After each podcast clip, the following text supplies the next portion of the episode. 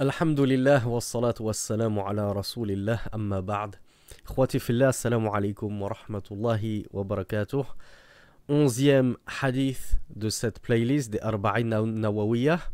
Si vous vous souvenez, le cours précédent, j'avais dit qu'il était très court et que le hadith était court mais riche en enseignements et en fawaïd. Eh bien, celui-là, il l'est tout autant. Il est même encore plus court, c'est l'un des hadiths les plus courts de tous ces Arba'in al-Nawawiya que vous pourrez donc apprendre en arabe, inshallah, très facilement. Vous allez voir que, subhanallah, il, il va renfermer en très peu de mots et en très peu de termes tout ce dont vous aurez besoin dans cette vie d'ici-bas pour tenter d'échapper au feu de l'au-delà et gagner votre place au paradis, inshallah. Celui qui applique ce hadith dans sa vie de tous les jours, il ne pourra que mener une vie de tranquillité et de paix. Pourquoi? Parce que il est rapporté premièrement par Sibt Rasulillahi sallallahu alayhi wa, alayhi wa sallam, comme l'a décrit l'imam al-Nawawi. Al-Hassan ibn Ali ibn Abi Talib radiyallahu anhuma. An al-Hassan wa an Ali. Donc il est rapporté par Al-Hassan, fils de Ali ibn Abi Talib. Donc Al-Hassan, fils de Ali ibn Abi Talib, qui est-il par rapport à Rasulullah sallallahu alayhi wa, alayhi wa sallam? Il n'est ni plus ni moins que son petit-fils. Voilà pourquoi l'imam al-Nawawi a dit Sibt Rasulillah. As-Sibt, c'est le mufrad, pluriel c'est Asbat. Pour ceux qui ont appris Surat al-Baqarah, Surat la vache, ils ont peut-être rencontré ce mot-là dans le Coran, Al-Asbat, les petits-fils. Donc As-Sabt, c'est le petit-fils, et techniquement parlant, quelle est la différence entre Al-Hafid et As-Sibt C'est que As-Sibt, c'est le petit-fils par filiation maternelle, c'est-à-dire par rapport à la mère, tandis que Al-Ahfad ou Al-Hafid, c'est le petit-fils par filiation paternelle, par rapport au père. Donc voilà pour qui était le petit-fils du messager d'Allah par la voix de Fatima, puisque c'est par la voix maternelle, As-Sibt. Donc c'est le fils de Fatima, qui elle-même était la fille du messager d'Allah sallallahu alayhi wa, alayhi wa sallam. Ce petit-fils du messager d'Allah nous rapporte un hadith de son grand-père, le messager d'Allah sallallahu alayhi wa, wa sallam. Il a dit min rasulillah. J'ai mémorisé du messager d'Allah sallallahu alayhi wa, alayhi wa sallam. Da'ma yaribuka ila ma la yaribuka kama akhrajahu l'imam al-Tirmidhi wa al-Nasai. Wa al-Tirmidhi hadithun hasanun sahih. Donc il a dit que le messager d'Allah sallallahu alayhi wa, alayhi wa sallam a dit Délaisse ce qui te fait douter au profit de ce qui ne te fait pas douter. Point. Le hadith est aussi simple et court que cela. Et le hadith, il est notamment rapporté par Tirmidhi et An-Nasai, rahmatullahi alayhima. Et c'est un hadith qui est authentique. Alors on passe sans plus attendre aux explications de Cheikh Abdul Muhsin al-Abbad. Il a dit حفظه هذا الحديث فيه الأمر بترك ما يرتاب المرء فيه ولا تطمئن إليه نفسه pardonnez-moi ويحدث قلقا واضطرابا في النفس وأن يصير إلى ما يرتاح إليه قلبه وتطمئن إليه نفسه Ce hadith, en réalité, il se passe d'explication. Il n'y a même pas besoin de l'expliquer. Mais, toutefois, on va voir des détails importants, des points importants qu'évoque Cheikh Abdul Mohsen al-Abad, Donc, il nous dit en premier point que dans ce, ce hadith contient l'ordre de délaisser ce qui fait douter la personne, ce sur quoi son cœur et son âme ne se tranquillisent pas, et qui va produire en elle une sorte d'anxiété. La personne n'est pas tranquille en son fort intérieur. Elle est... On doit délaisser cela, donc, il y a l'ordre dans ce hadith de délaisser cela, au profit de ce qui va tranquilliser son âme, de ce qui va apaiser son cœur, de ce qui va rassurer la personne.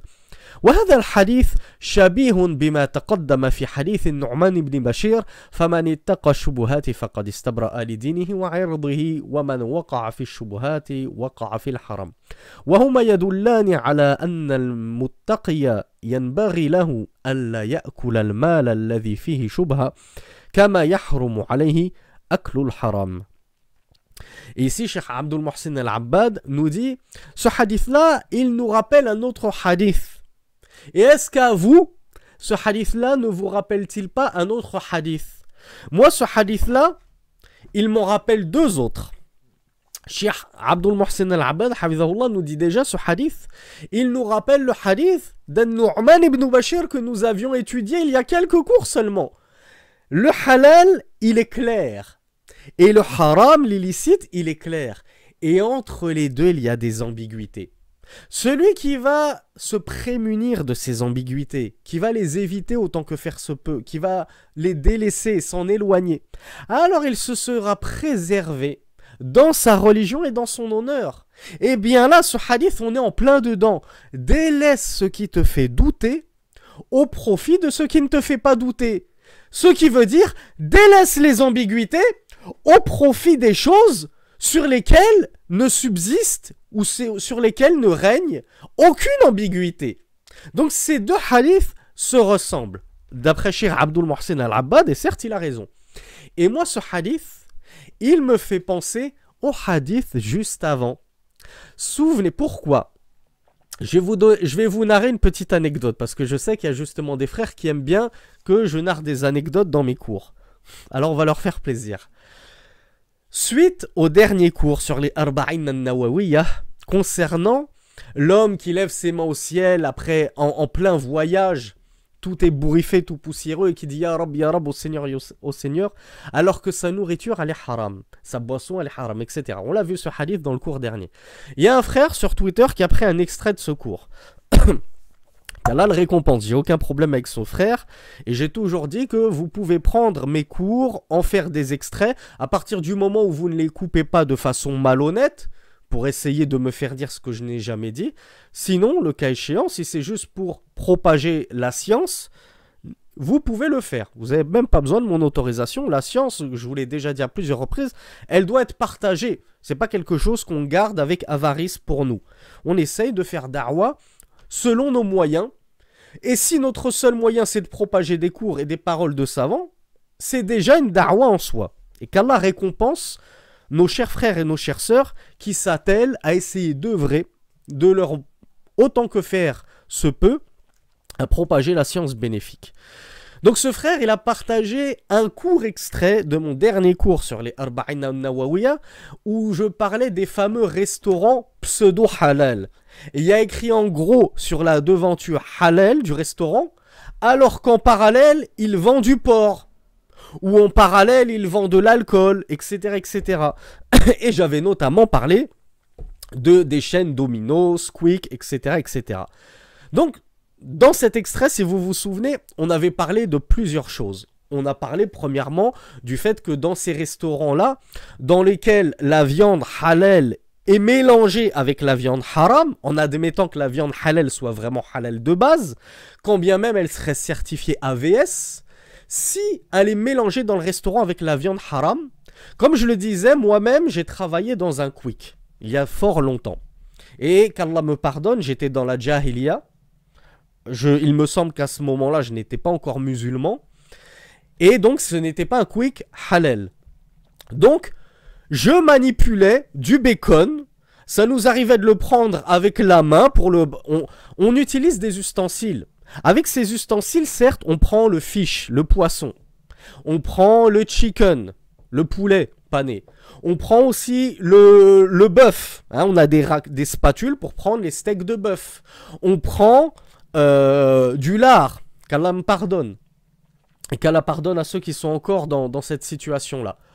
Et on fait nos sandwichs et parfois ça déborde un peu, donc on est obligé de les recadrer avec la main. On touche directement les aliments avec la main. Ensuite, on touche les, cornichons avec la main, on les prend à la main. On les prend pas forcément avec des spatules. Une tomate, on la prend à la main. Quand bien même tu utilises une spatule, tu prends ta tomate, elle tombe à côté, tu la reprends tout de suite avec la main pour la remettre dessus. Les pains, on les manipule avec la main. Donc on avait expliqué que dans ces restaurants-là, la nourriture halal est forcément et très souvent et dans la quasi-totalité des cas contaminée par le haram qu'on manipule aussi avec les mêmes mains, dussent-elles être gantées? C'est pas parce que tu portes un gant qu'il ne va pas y avoir du gras de ta nourriture haram, le gras du porc, le gras du bœuf qui n'est pas halal, etc., sur tes doigts, surtout lorsque tu les touches après cuisson, ou bien parce que comme je l'expliquais, les fiches ils sont plongés dans la même friture que euh, le chicken, en tout cas ça c'était pour Quick. J'expliquais toutes ces choses-là. Et que nous, en tant qu'équipiers, quand on est en plein rush, que c'est midi, on n'a certainement pas le temps de se laver les mains, voire carrément d'enlever nos gants et de les changer entre la préparation d'un hamburger au bacon ou d'une pizza au porc ou d'une pizza à la viande non halal pour aller ensuite préparer un hamburger halal ou une pizza aux quatre fromages ou au thon, etc. etc. Donc j'ai expliqué un petit peu tout ça en long et en détail. Et qu'est-ce qu'on a vu? Une avalanche de personnes au cœur malade. On ne, on ne peut dire que ça on va encore dire que je suis hautain, etc., arrogant, mais quand on voit que la seule chose qu'ont retenu ces personnes-là, c'est que c'est faux, au McDo ça se passe pas comme ça, alors qu'on a parlé de Domino's, on a parlé de Quick. Et tout ce qu'ils retiennent, c'est que au McDo, les fiches, ils sont pas plongés dans la même huile que les chicken, comme si ça résolvait tout le problème, alors qu'on a expliqué que tes mains, elles vont être elles vont toucher ce chicken lors de la préparation. Elles vont toucher du porc. Elles vont toucher du bœuf. Elles vont être contaminées par une impureté. Le porc, la viande haram, c'est une impureté. Si tu touches cette impureté tandis qu'elle est humide, elle est humide soit par, à cause de la friture, soit à cause de la cuisson, donc ce n'est pas une impureté qui est sèche. Et ça, mais c'est des choses qu'on apprend au collège d'El Azhar. Comment l'impureté se déplace d'un corps A vers un corps B? Comment l'impureté se transmet? Et il me semble qu'on a étudié ça dans notre playlist Minhaj al-Muslim et même sur Al-Mulakhas al-Fiqhi. On a dû l'étudier très succinctement. Une, ou alors, je crois même que j'en ai parlé dans notre vidéo dédiée, la prière en chaussures. On a expliqué que une impureté sèche, si tu marches dessus, ta chaussure ne devient pas impure. Pourquoi? Parce que l'impureté, lorsqu'elle est sèche, elle ne, se transpose pas d'un corps A vers un corps B. Et on a dit que l'impureté, elle se transmet, elle se transpose, elle se déplace lorsque au moins l'un des deux corps est humide, un peu mouillé. Là, en restauration, on est en plein dedans. Ces corps, ces matières impures, elles sont humides par la cuisson. Tes steaks, lorsqu'ils cuisent, et même lorsqu'ils ne cuisent pas forcément, il peut s'en dégager de euh, l'humidité, et cette humidité est impure. Donc lorsque tu vas la toucher avec ton gant, et encore plus avec tes mains sans gants, eh bien tu vas, tes mains vont être couvertes d'impureté de cette viande haram.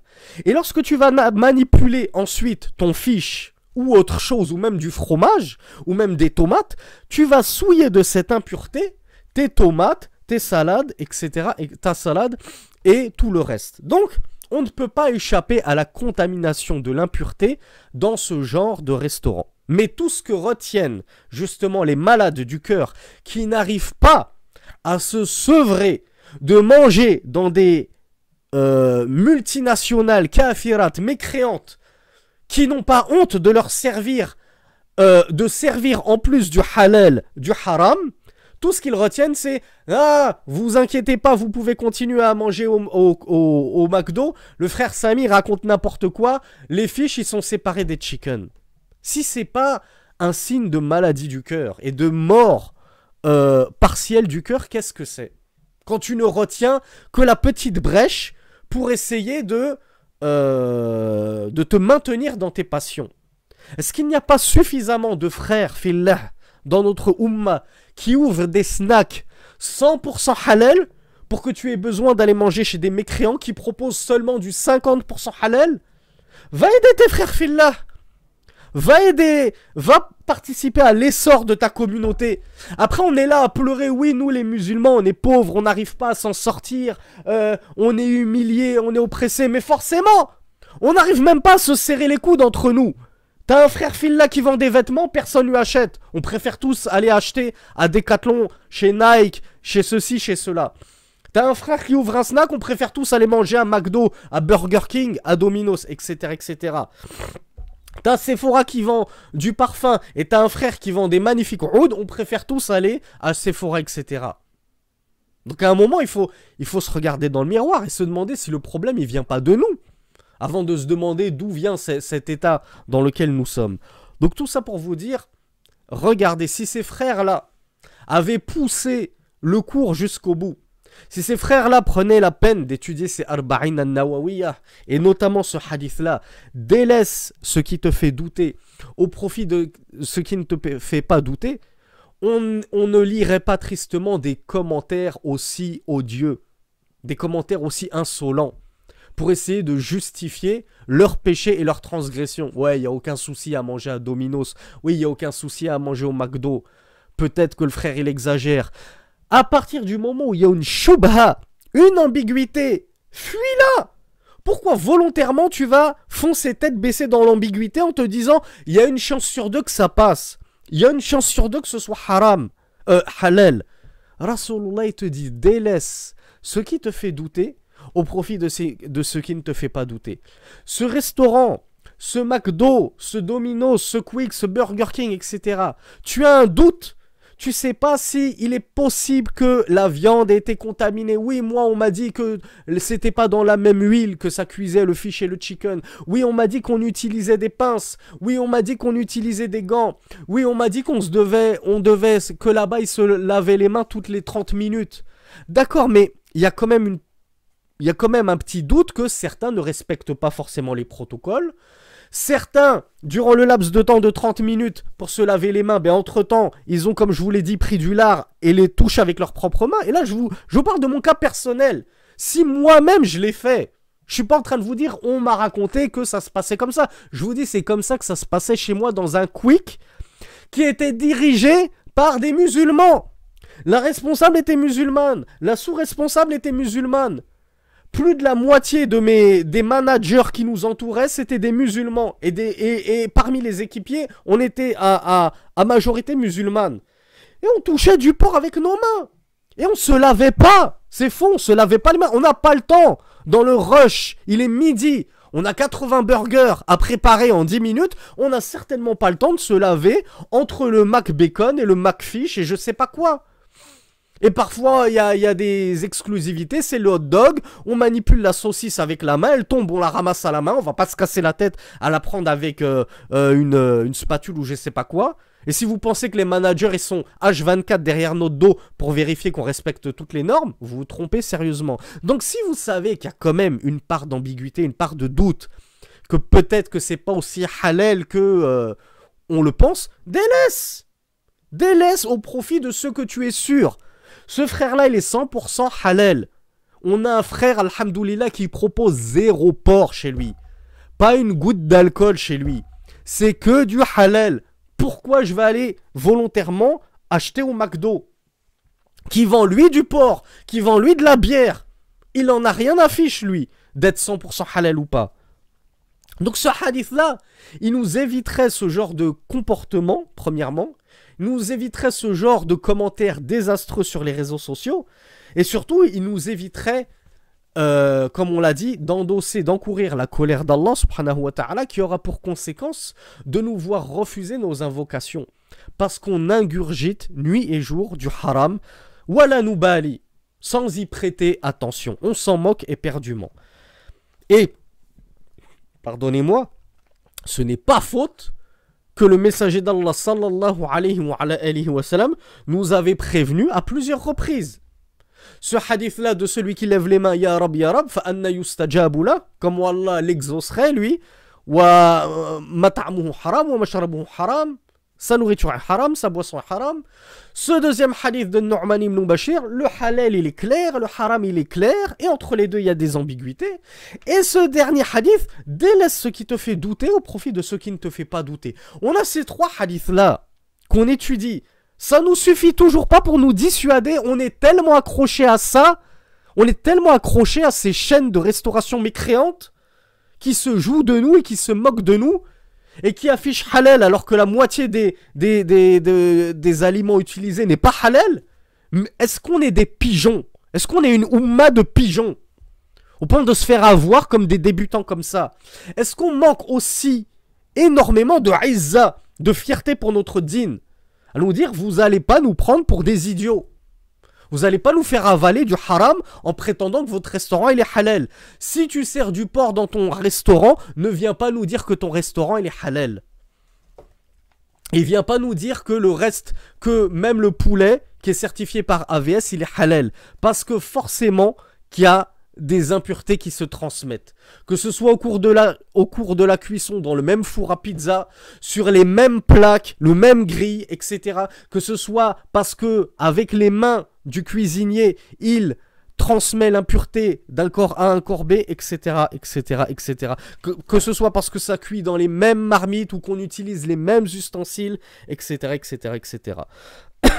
Il y a trop d'ambiguïté et de doute pour se permettre de dire ah c'est bon, on a trouvé la solution. Il y a un témoignage sur Twitter d'un frère qui dit non, attention, l'huile est filtrée, changée toutes les 4 heures et c'est pas la même huile. Ça y est.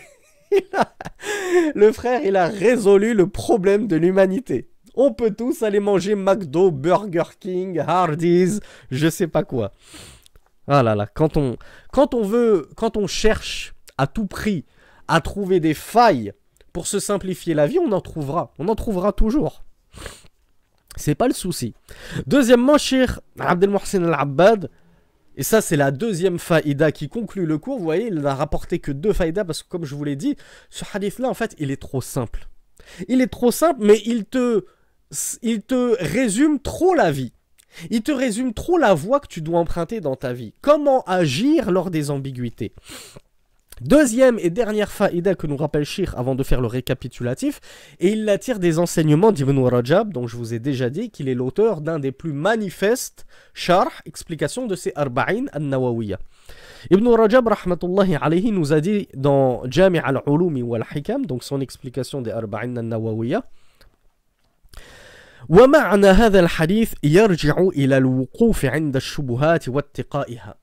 Le sens de ce hadith il revient à l'abstention lors des ambiguïtés et le fait de les craindre et de s'en prémunir. Lorsqu'il y a une ambiguïté, qu'est-ce que m'apprend ce hadith? À m'abstenir de m'engager dans cette voie ambiguë, dans cette voie floue, dans cette voie vague, louche, dans laquelle je suis pas sûr. Et ce hadith, il m'apprend à m'en prémunir, c'est-à-dire à les éviter et à, m'éloigner de ces choses-là.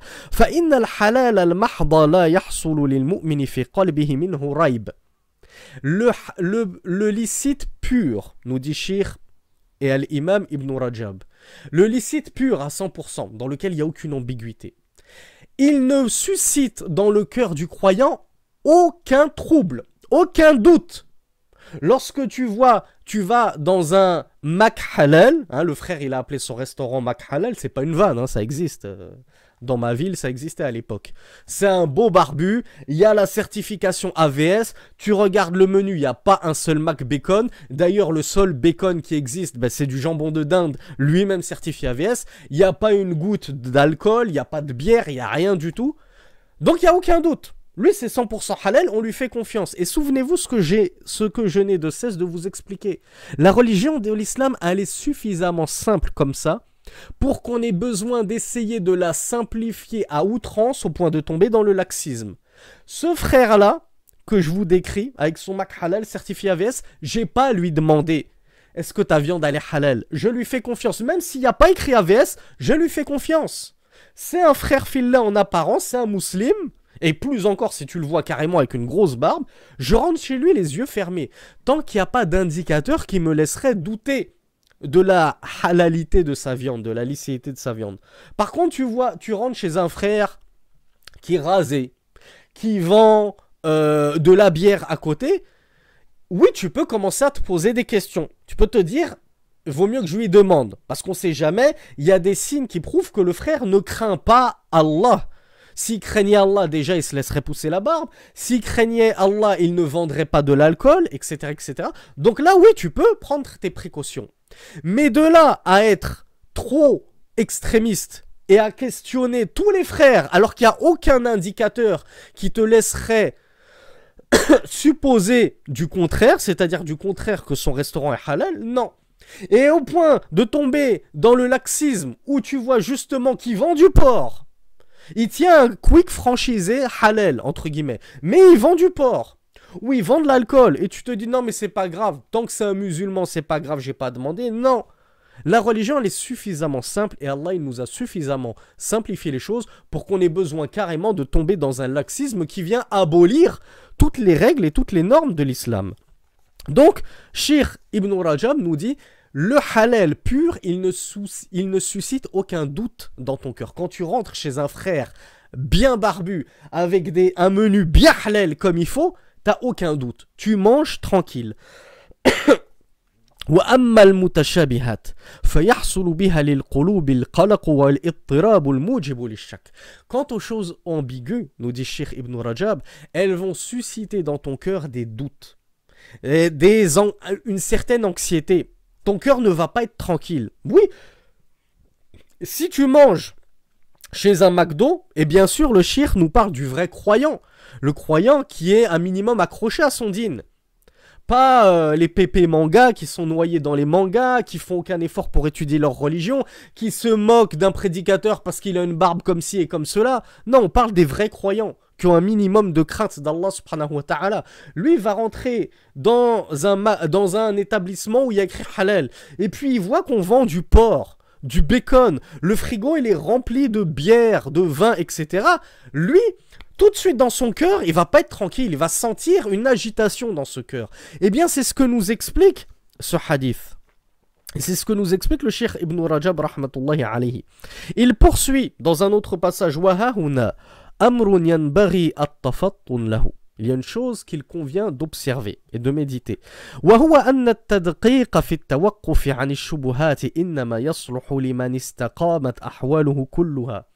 Là, Cheikh Ibn Rajab, il va encore pousser plus loin la réflexion que je viens de vous, vous faire par rapport aux, frères qui craignent Allah et aux frères qui ne craignent pas Allah. Il nous dit quant à observer scrupuleusement et méticuleusement les choses ambiguës, cela n'est digne d'être opéré, ce scrupule et cette méticulosité, elle n'est digne d'émaner que d'une personne qui craint vraiment Allah subhanahu wa ta'ala. Une personne pieuse. Et on demande à Allah azza wa qu'il fasse de nous des gens pieux qui le craignent réellement.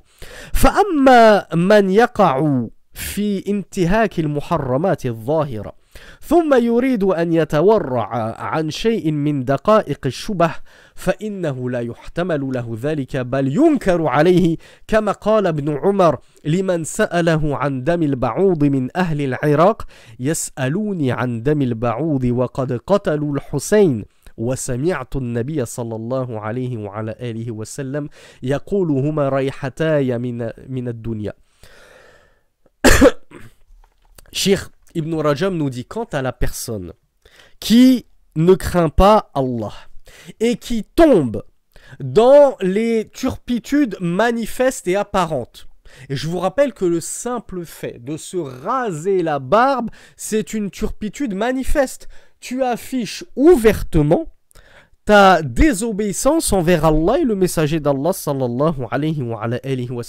Une femme qui ne porte pas le voile, qu'Allah vous guide à porter le djilbab et même le niqab, mes sœurs, mais si tu ne portes toujours pas le voile, sache urti al-karima, ma noble sœur, que tu es dans une désobéissance manifeste et apparente d'Allah subhanahu wa ta'ala et de son messager. Et que ne serait-ce que pour cela, on ne peut pas te considérer comme pieuse on l'a déjà expliqué dans des cours précédents, tu pourras pleurer. Qu'Allah te facilite tourtis, tu pourras pleurer. C'est pas, on n'est pas dur envers toi, mais tu pourras pleurer en disant arrêtez de me juger, moi je suis pieuse. À partir du moment où ouvertement tu affiches ta désobéissance, tu ne la caches même pas. On n'est pas en train de parler d'une sœur qui se masturbe en cachette chez elle euh, en regardant des films pornographiques. Mais quand elle sort, elle n'affiche aucune désobéissance. Elle est clean. On n'est pas en train de parler d'un frère qui boit de l'alcool en cachette chez lui, mais quand il sort, il est clean, il n'affiche aucune désobéissance. Ça, c'est un péché entre lui et Allah que seul Allah connaît. Et Allah le cache aux yeux des gens. Mais toi, tu vas sortir du sitrullah, du voile qu'Allah a posé sur toi pour te cacher, et tu vas devant tout le monde, au quotidien, dans la rue, afficher ta, volontairement ta désobéissance en te rasant, en ne portant pas le voile, en ne portant même pas le djilbab, etc. Eh bien là, tu ne peux pas te revendiquer de la piété. Parce qu'en islam, une personne qui affiche ouvertement son fisq, sa turpitude, c'est tout simplement un fasiq, un pervers. Et on ne dit pas ça pour te rabaisser. On te dit ça, min babi at-ta'rif, juste pour donner des... appeler un chat un chat. C'est la définition du fasiq, quelqu'un qui transgresse ouvertement. Parce que non seulement il n'a pas honte d'Allah subhanahu wa ta'ala, mais il n'a même pas honte de transgresser, de désobéir Allah en public devant les gens. Il n'a même pas honte du qu'en dira-t-on? Qu'en dira-t-on si on me voit sortir sans mon djilbab, sans mon voile? Ouais, je m'en fiche, c'est pas grave. Il y a only God can judge me. Il y a que Dieu qui peut me juger, etc., etc. Donc, Shir ibn Rajab, on en revient à nos moutons. Il nous dit celui qui va faire preuve de scrupule, ou plutôt faire preuve de scrupule et de méticulosité sur les choses pointues de la religion. À moi, il y a des choses ambiguës, il y a des choses pas ambiguës. Je vais poser la question sur ces ambiguïtés pour m'assurer que je tombe pas dans le haram. Il nous dit cela, il n'est convenable que ça, ne provienne que d'une personne pieuse qui craint Allah subhanahu wa ta'ala, au moins en apparence. Quant à la personne qui ne craint même pas Allah en apparence, ok, Ok, chez toi, tu fais du Qiyamul Layl. Ok, chez toi, tu jeûnes tous les lundis et les jeudis. Ok, chez toi, tu lis le 10 pages du Coran par jour. Le problème, c'est que quand tu sors, tu n'es pas aussi pieux que chez toi. On est d'accord, tu le reconnais toi-même. Donc une telle personne qui, lorsqu'elle sort, nous dit Shir ibn Rajab, dans la vie de tous les jours, en apparence, elle n'affiche pas la même piété qu'elle afficherait, paraît-il, chez elle. Eh bien, Shir, Shir Ibn Rajab nous dit cette personne-là n'a pas à faire preuve d'une telle, telle méticulosité. Il ne lui convient pas d'être comme ça, euh, comme on dit, très à cheval sur les choses et à chercher à fouiller en profondeur dans les choses. Parce que déjà, l'une des plus grandes obligations, comme le port du voile pour la femme, tu ne la respectes pas, tu vas chercher la petite bête dans, chez un gros barbu qui vend des chicken et tu viens lui dire ah, ton cheddar là, est-ce qu'il contient de la présure? Non, parce que moi j'ai vu sur euh, Ilm Charlie que euh, la présure euh, c'est pas bon, ça passe pas. Donc je veux savoir est-ce que ton cheddar dans tes chicken il contient la présure ou pas? Déjà, Aslan, de base, tu affiches des grands péchés tu, tu, tu, tu, là tout balai, tu n'en as cure. Et tu viens essayer de, de, chercher la petite bête sur des détails comme ça. Alors, on ne dit pas que c'est un détail en soi. On te dit que cette chose-là d'être, comme le dit Sheikh ibn Rajab d'être un bon vérificateur, c'est une bonne chose pour les gens pieux en apparence. Il craint déjà Allah dans les fondements de la religion, donc on lui permet de craindre Allah dans les petites sous-branche de la religion, entre guillemets. Quant à la personne qui déjà ne sait même pas ce que c'est que le tawhid, t'as une main de Fatma autour du cou. Moi, j'en ai connu des sœurs quand je travaillais dans un tacos, j'en ai connu des sœurs. Elle vient, une grosse Fatma autour du cou, pas du tout de hijab. Moi, j'ai ma grosse barbe. Il y a écrit halal partout. Et la sœur nous demande est-ce que c'est halal chez vous?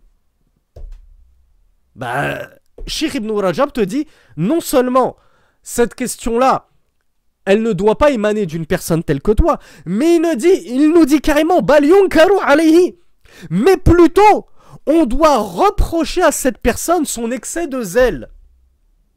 C'est-à-dire, on doit lui dire Akhi avant de commencer à savoir s'il y a de la présure dans les fromages qu'on vend, commence déjà par apprendre Satrul Aura, à cacher ta nudité que tu affiches H24 quand tu sors. En tout cas, la plus grande partie de ta journée. Tous les hommes voient ta nudité. Est-ce que c'est pas plus important déjà d'apprendre comment te vêtir correctement plutôt que de savoir s'il y a de la présure ou non dans le fromage? Pourquoi? Parce que la présure, c'est un sujet à divergence. Il y a des savants qui voient que la présure de la bête morte, c'est halal. Il y en a qui disent que c'est haram. Là n'est pas le sujet. Par contre, le voile, comme on l'a déjà expliqué, c'est pas sujet de divergence. La divergence, on l'a déjà dit, c'est sur le niqab. Est-ce qu'il est obligatoire ou pas? Mais le voile, même le djilbab, de base, le djilbab, il n'y a aucune divergence. Aucun vrai savant de la sunna te dira le djilbab, c'est pas obligatoire. Donc déjà, commence à te poser des questions sur ce sur quoi Allah Azzawajal va t'interroger. Des grands péchés, ton manque de tawhid, ton manque de de, de, de, parce que tu sombres dans des branches du, du, du, du, polythéisme. Donc, cette personne-là, on doit lui faire al-inkar. On doit condamner son scrupule à deux vitesses. Sur des détails de la religion, et euh, détails entre guillemets, hein, on se répète. On n'est pas en train de dire que euh, dans la religion, il a des choses qui, qui ne sont pas importantes, euh, optionnelles, etc. Non, on dit juste qu'il y a un ordre de priorité. Donc sur les choses en bas de l'échelle des priorités, ils sont très scrupuleux, mais sur des fondements de la religion, notamment le tawhid, il n'y a plus aucun scrupule. sur le riba, l'usure, il n'y a plus aucun scrupule. Ah oui, moi j'ai acheté mon pavillon euh, à riba, bah oui, bah comment tu veux que je fasse? Je peux pas faire autrement. Je vais pas jeter mon argent par les fenêtres en loyer euh, toute l'année. J'ai et, j'ai pas envie de faire hijra au bled. Oui, au bled, j'ai les moyens de m'acheter un, un, appartement. Au bled, les soukna sadia au Maroc, c'est à 25 000 euros. J'ai deux fois 25 000 euros sur mon compte en banque. Mais j'ai pas envie d'être propriétaire au Maroc, moi. Non, non, moi je veux m'installer en France. Donc, Daroura, j'ai que 50 000 euros, je peux pas être propriétaire en France. Bon, ben je fais crédit. Là, oui, t'es pas du tout scrupuleux. Mais pour aller casser la tête sur des détails de la religion à des gens, là, tu fais preuve de scrupule. Eh bien, cher, Ibn Rajab te dit ton scrupule, on te le renvoie au visage. On te le condamne. C'est pas à toi d'être scrupuleux sur ce genre de choses. Quelle est sa preuve à Ibn Rajab? Est-ce qu'il est mutachaddid est-ce qu'il est dur? Est-ce qu'il n'est pas respectueux? Est-ce qu'il manque de sagesse? Et vous, vous êtes en train de vous moquer et vous, vous êtes en train de décourager les gens d'apprendre leur religion, etc., etc. Quel est son dalil? Est-ce qu'il a un salaf sur la question? Est-ce qu'il a eu un prédécesseur qui l'a précédé dans cette dureté? Oui! Et lorsque je vais vous dire qui est ce prédécesseur, vous allez tomber de votre chaise. Ibn Omar lui-même, le fils de Omar ibn al-Khattab Ibn Omar, des gens de Al-Iraq, de l'Irak, sont venus le voir pour le questionner au sujet du sang du moustique. Regardez ce genre de petites questions là. Le sang du moustique, c'est quoi le hukm ya Est-ce que c'est pur? Est-ce que c'est impur? Si un moustique est venu sur mon vêtement, je l'ai écrasé, ou sur mon bras, je l'ai écrasé, j'ai du sang, est-ce que c'est une impureté? Est-ce que je dois la purifier? Est-ce que je dois me laver? Ibn Omar, regardez, la, bonne dureté. Hein, je, n'ai de cesse de vous le dire. Il y a de la dureté qui fait totalement partie de la religion et qui est bonne et qui, et qui éduque. Mais qui éduque les cœurs sincères. Bien sûr, les cœurs morts, comme je le, dont je parlais tout à l'heure, que tu sois doux ou dur avec eux, ça ne change rien de toute façon. Tant que tu ne leur diras pas ce qu'ils ont envie d'entendre, ils se moqueront de toi. Tu peux leur faire le, le, rappel avec toute la douceur du monde, ça ne changera rien. Il n'y avait pas plus doux que le messager d'Allah sallallahu alayhi wa, sallam. Ça ne sert à rien de nous dire, vous, les salafis, vous ne savez pas faire da'wah, vous faites fuir les gens. Vous devriez apprendre la douceur de notre shir euh, Ali Jifri, euh, Nazim al-Naqshbandi et euh, Bouti, etc., etc. Leur gourou soufi. Il n'y avait pas plus doux, et tes ne seront tous réunis pas plus doux que Rasulullah sallallahu alayhi wa, alayhi wa sallam. Et ils ne sauront jamais faire aussi bien da'wah que Rasulullah sallallahu alayhi wa, sallam. Est-ce que pour autant la douceur et l'extrême sagesse sur, la, sur lesquelles reposait Rasulullah lui ont permis toutefois de guider toute l'humanité? Ne serait-ce que tous les Arabes? Non. Est-ce qu'il l'a guidé Est-ce qu'il a été la cause de la conversion de la personne la plus encline a embrassé l'islam en son temps, qui était son propre oncle Abu Talib, qu'il a secouru et défendu durant une longue période de sa vie contre son propre, peuple, les Quraysh, au point de se les mettre lui-même à dos. Et finalement, sur son lit de mort, alors que son cœur penchait pour l'islam, il a refusé d'embrasser l'islam et, il s'est fait, comme on dit, engrainer par sa famille qui lui ont dit Vas-tu mourir sur autre que la religion de tes ancêtres? Donc il est mort sur le polythéisme de ses ancêtres. Rasulullah qui lui a fait da'wah toute sa vie durant. Il n'a pas réussi à le guider. Il n'a pas réussi à guider Taif. Il n'a pas réussi à guider un tel et un tel et un tel. Et des, des, tribus entières parmi les Arabes qui ont préféré rester polythéistes. Il n'a pas réussi à guider la, la majorité des gens du livre qui le côtoyaient, malgré son comportement imminent. Euh, oui, éminent plutôt. Comme l'a décrit Allah. Et tu es certes sur une moralité, un comportement éminent. Rasulullah n'a pas réussi à guider tout le monde. Donc ça ne sert à rien de nous dire si vous étiez plus doux, les gens ne se détourneraient pas, vous les, guide, vous les guideriez. C'est Allah qui guide. Les personnes dont le cœur a été scellé par Allah, tu peux être doux avec elles, ça ne changera rien. Donc est-ce que Ibn Omar il a fait preuve de douceur envers cette personne qui lui a demandé, qui est venu pinailler au sujet du sang du moustique?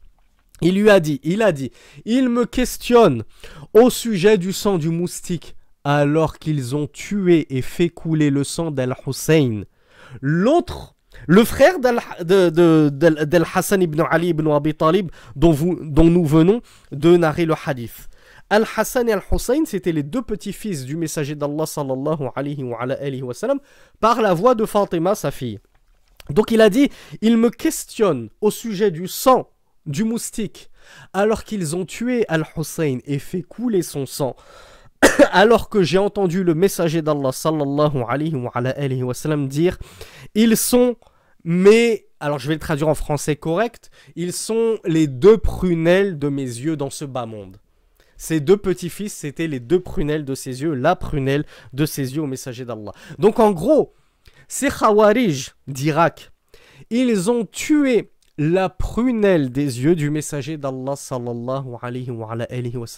L'un des membres de Ahlul Bayt, la maison prophétique, la famille du messager d'Allah, ils ont tué le petit-fils du messager d'Allah sallallahu. Ils n'ont eu aucun scrupule à faire couler son sang. Puis ils viennent nous demander si le sang du moustique il est pur ou impur. Vous voyez, Ibn Omar il s'est dit avant de commencer à chercher la petite bête dans des questions subsidiaires, commencez déjà à vous demander si c'est autorisé de vous rebeller contre l'autorité contre Waliul Amr, contre le détenteur de l'autorité. Commencez déjà à vous demander si c'est autorisé de tuer le sang d'un innocent, etc., etc. Des grandes questions sur lesquelles repose Al-Kufr ou Al-Iman, la foi et la mécréance. Donc ça, c'est vraiment une leçon de vie que nous apprend Ibn Omar et euh, par extension Ibn Rajab Barakallahu fikoum, et c'est un rappel que je m'adresse à moi-même, avant de commencer à vouloir jouer les inspecteurs d'Eric du fiqh, est-ce que ça c'est comme si, est-ce que ça c'est comme ça, est-ce que ça yajouz, est-ce que ça... Commence déjà par apprendre ton tawhid, barakallahu fik. Parce qu'on a des gens qui sont noyés dans des shirkiyat, qui invoquent des morts, qui invoquent des gourous soufis en nous disant Yajouz Yajouz, mais c'est autorisé tant que je crois pas que c'est le mort lui-même qui va me donner un enfant, mais je crois que c'est juste un intermédiaire entre moi et Allah et qu'il a une certaine proximité avec Allah, donc il va me répondre. Mais Harry, tu es tombé dans le même couf que les polythéistes de Quraysh. Tu n'as toujours rien compris au tawhid.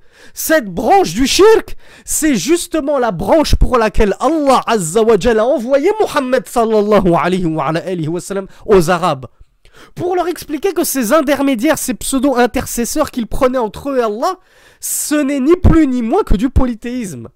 Donc toi, t'as toujours pas compris ce que c'était que le tawhid véritable, le monothéisme véritable, et tu commences à nous parler de présure, et de sang de moustique, et de ceci et de cela. Donc, on conclut là-dessus, sur ces propos magnifiques d'Ibn Rajab et cette illustration par euh, le Athar d'Ibn Omar anhuma. Et Shir Abdul Muhsid al-Ambad nous récapitule en deux points ce qu'il faut retenir de ce hadith grandiose, hein, comme je vous l'ai dit, super court, mais qui va te sauver la vie. Ce hadith va te sauver la vie. Délaisse ce qui te fait douter au profit de ce qui ne te fait pas douter. Al-hadith. Je doute est-ce que j'ai le droit de passer mon permis? Moi, je suis une sœur fille. Je doute. Est-ce que j'ai le droit de prendre des heures de conduite avec un moniteur homme? Je suis pas quand je monte dans la voiture à côté de lui, on est seul à seul, je suis pas tranquille parce que je sais qu'à un moment on prend l'autoroute, on va dans des petits patelins et on est tout seul, on est dans une khalwa, dans un isolement total. Et là, je sens que dans mon cœur, y a, je suis pas tranquille. Ibn Rajab te dit et Abdul Muhsin al-Abad te dit, si tu sens que dans ton cœur t'es pas tranquille, et ça c'est un quatrième hadith sur le sujet qu'on va voir dans ces Arba'in al-Nawawiyah. Vers la fin des Arba'in, on va voir, lorsque istafti qalbak, demande à ton cœur, demande la fatwa à ton cœur, oh mon cœur, est-ce que tu penses que ce que je fais c'est bien ou pas? Si tu vois que ton cœur, il est en panique, et il bat la chamade, tu sais que ce que tu fais c'est pas bon.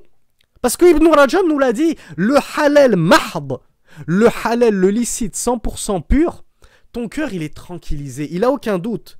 Si tu sens que t'es pas tranquille, c'est que ce que tu fais c'est une bêtise. Je m'adresse aux sœurs, mais ça vaut aussi pour les frères.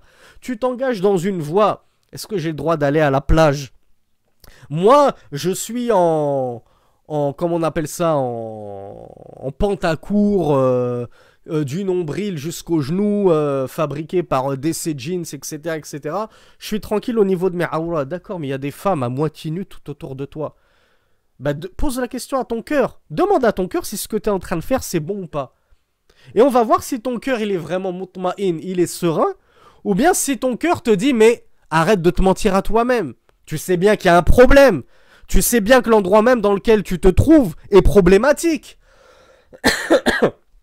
Donc ce hadith-là, je vous l'ai dit, il va vous faciliter la vie. Vous allez savoir qu'est-ce qui est problématique ou non, et vous allez délaisser le problématique pour aller vous diriger vers le no-problème. pas de tracas, pas de blabla. Premièrement, première faïda nous dit Shir Abdul al-Abbad, tarku ma yakunu fihi riba wal bima la fihi. Donc on apprend de ce hadith le délaissement de ce en quoi il y a du riba, c'est-à-dire un doute, une ambiguïté, du flou, des choses vagues, des choses où je suis pas tranquille, et de s'accrocher à ce qui ne comporte nulle ambiguïté. Je veux acheter un pull. Oui, mais il y a une grosse tête de Lacoste, de crocodile. Il y a une grosse tête de tigre. Il y a une grosse tête de scie. Il y a écrit dessus le nom d'un kafir, Lacoste. Il y a écrit euh, Ralph Lauren. Il y a écrit Dior. Il y a écrit Versace. Je suis pas tranquille. Bah délaisse-le tout simplement. Achète-toi autre chose. Il n'y a pas assez de, de, textile pour que tu ailles acheter du textile haram. Et comme on l'a vu, lorsque ton textile est haram, tes vêtements sont haram, c'est une des causes pour lesquelles Allah Azzawajal va rejeter tes invocations. Et deuxième faïda, et